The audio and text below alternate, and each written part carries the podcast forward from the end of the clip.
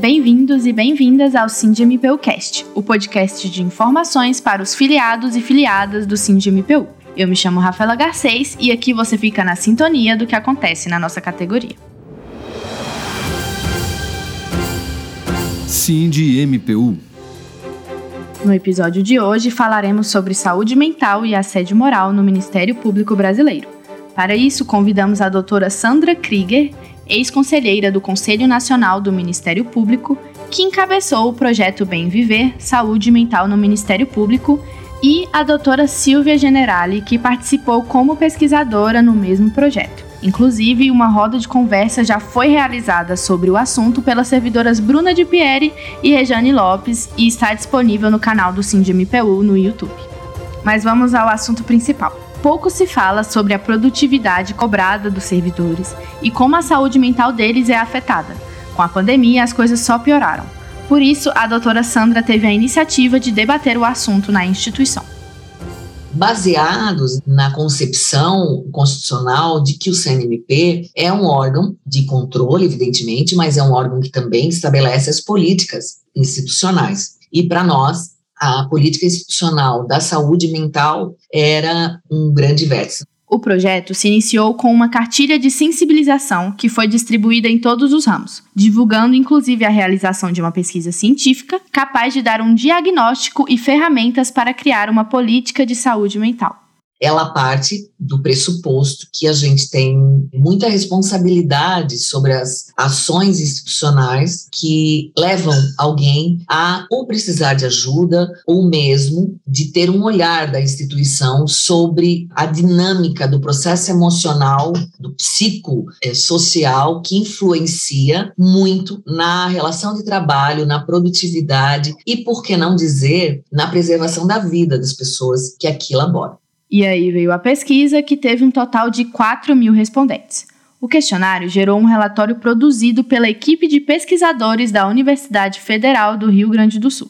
Dos respondentes, 4% foram comissionados estagiários, 12% membros, é um número bastante elevado, e 82% foram servidores de todos os ramos do Ministério Público Brasileiro. Dentre eles, 45,10% realizavam atividade meio 33,80% realizavam atividade fim, quanto que 21,10% preferiram não responder. E há um caso curioso apesar das pessoas dizerem, e estou falando aqui em geral, né? Não estou separando em quem é membro, quem não é. Em geral, as pessoas responderem, você sofre assédio? Não. Mas quando elas respondem outras questões, elas levam a resposta a um conteúdo que implicitamente está relacionado ao assédio. Então, 48% das pessoas relataram que sofreram assédio moral no trabalho e 27 sofreram violência, 24 não sofreram atos negativos. Isso se dá porque ainda existe muito tabu e preconceitos acerca dos transtornos mentais gerados pelo trabalho, e até negação das situações de assédio. A psicóloga doutora Silvia Generali explica isso existe sim esse preconceito, ele deve ser mudado. Esse preconceito faz com que as pessoas não expressem, não demonstrem, não peçam ajuda quando estão em situação de sofrimento mental, porque elas percebem que além de não obter a ajuda necessária, a ajuda que elas precisam naquele momento, elas podem sofrer algum tipo de prejuízo na sua carreira, elas podem sofrer um prejuízo no ambiente de trabalho, podem passar a ser olhadas com desconfiança. A cultura que se se tem hoje nas organizações de produtividade a qualquer custo, produtividade no sentido de fazer muito mais trabalho com muito menos recursos. No caso do serviço público, os recursos são as pessoas. As instituições que trabalham com serviços trabalham de forma intensiva com pessoas. Então, nós temos poucas pessoas, muito trabalho, trabalho crescente. Então, quem trabalha, trabalha muito. Quando alguém adoece, ele é visto como um elo frágil que vai quebrar toda aquela corrente de trabalho intenso que se estabelece e que não pode parar porque o adoecimento ele é negado, já que ele é visto na nossa sociedade como uma fraqueza. Então, se eu vejo que o meu colega adoece por fazer o trabalho que eu estou fazendo, eu percebo, ainda que de forma muito difusa, de forma muito nublada, que eu também posso sofrer desse mesmo adoecimento. E com a pandemia, tudo piorou. Vejam, quando a gente lançou esse projeto, a gente não estava falando ainda de pandemia. Era 2019, final do ano, e já era uma grande preocupação de estabelecer uma política de saúde mental. Depois de um ano, além de tudo que a gente já tinha como assim uma impressão inicial, ainda a pandemia que veio afetar muito mais grandemente por conta do isolamento, por conta do trabalho em casa, por conta de pressões relativas à própria insegurança e instabilidade decorrente da pandemia que todos nós sentimos, né, no mundo, mas especificamente o risco aumentado para o desenvolvimento de doenças emocionais. Então, é uma resposta muito significativa que entre os membros, 92% tiveram transtornos mentais comuns e entre os servidores, 85%. Isso é um percentual altíssimo para uma organização como a nossa. E vejam que esse percentual ele não está atrelado necessariamente ao labor, mas ele vem agregado àquilo que as pessoas estão respondendo no trabalho.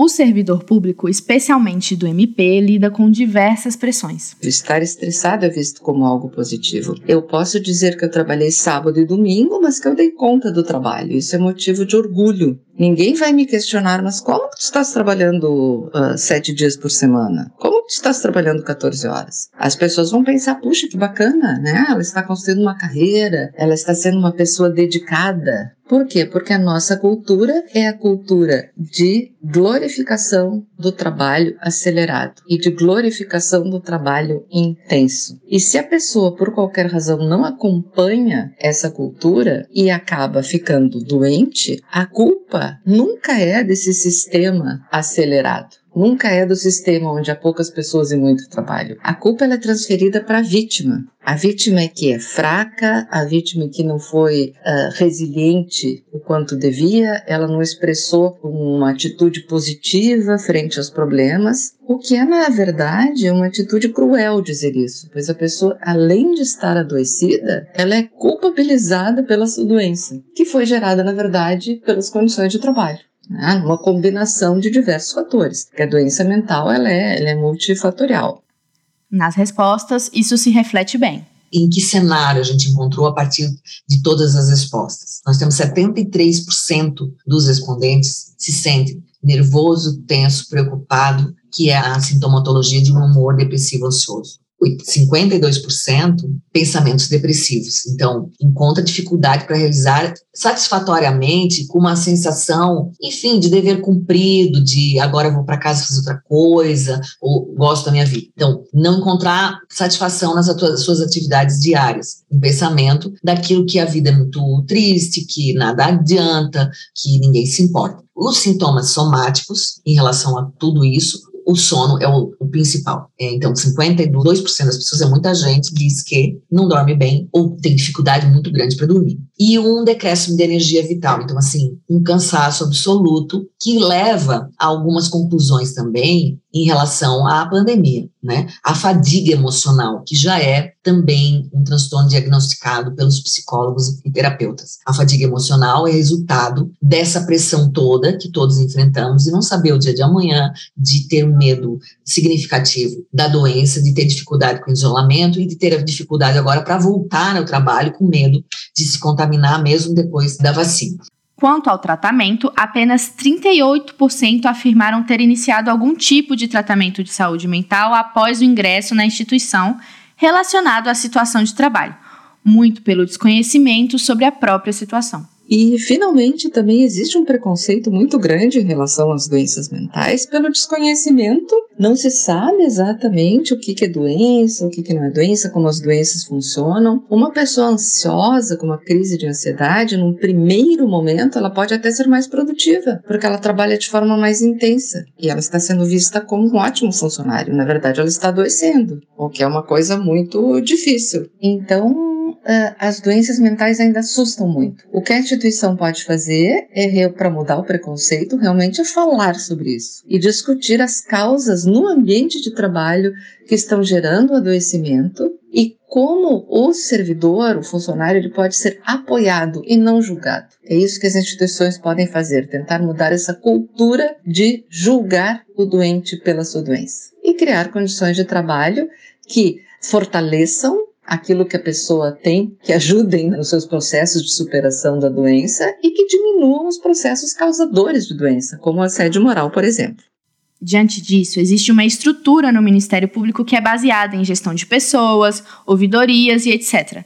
Mas a doutora Sandra entende que é preciso mais mas a gente precisa avançar nesse sentido. A gente tem que ter um, uma, não digo apenas uma estrutura, né, de administrativo, porque o nome pouco importa, pode ser acumulando na gestão de pessoas, e depende da estrutura, né, do órgão. O importante é que tenham pessoas vocacionadas para esse tipo de atendimento que as pessoas sejam treinadas para isso. Então, o, o, programa considera a necessidade de treinamento de pessoal que seja vocacionado para essa política institucional, como uma missão institucional mesmo, e não apenas como um órgão que carimba o atestado médico e diz, bom, tudo bem, você está até tal dia, você tem que retornar, tem que fazer perícia, mas no sentido de, escuta, qual é a ajuda que a gente precisa dar ainda, além disso? Qual é o acompanhamento que a pessoa precisa ter? Por fim, a Política Nacional de Atenção Continuada à Saúde Mental dos integrantes do Ministério Público foi baseada nos resultados do relatório da pesquisa Bem Viver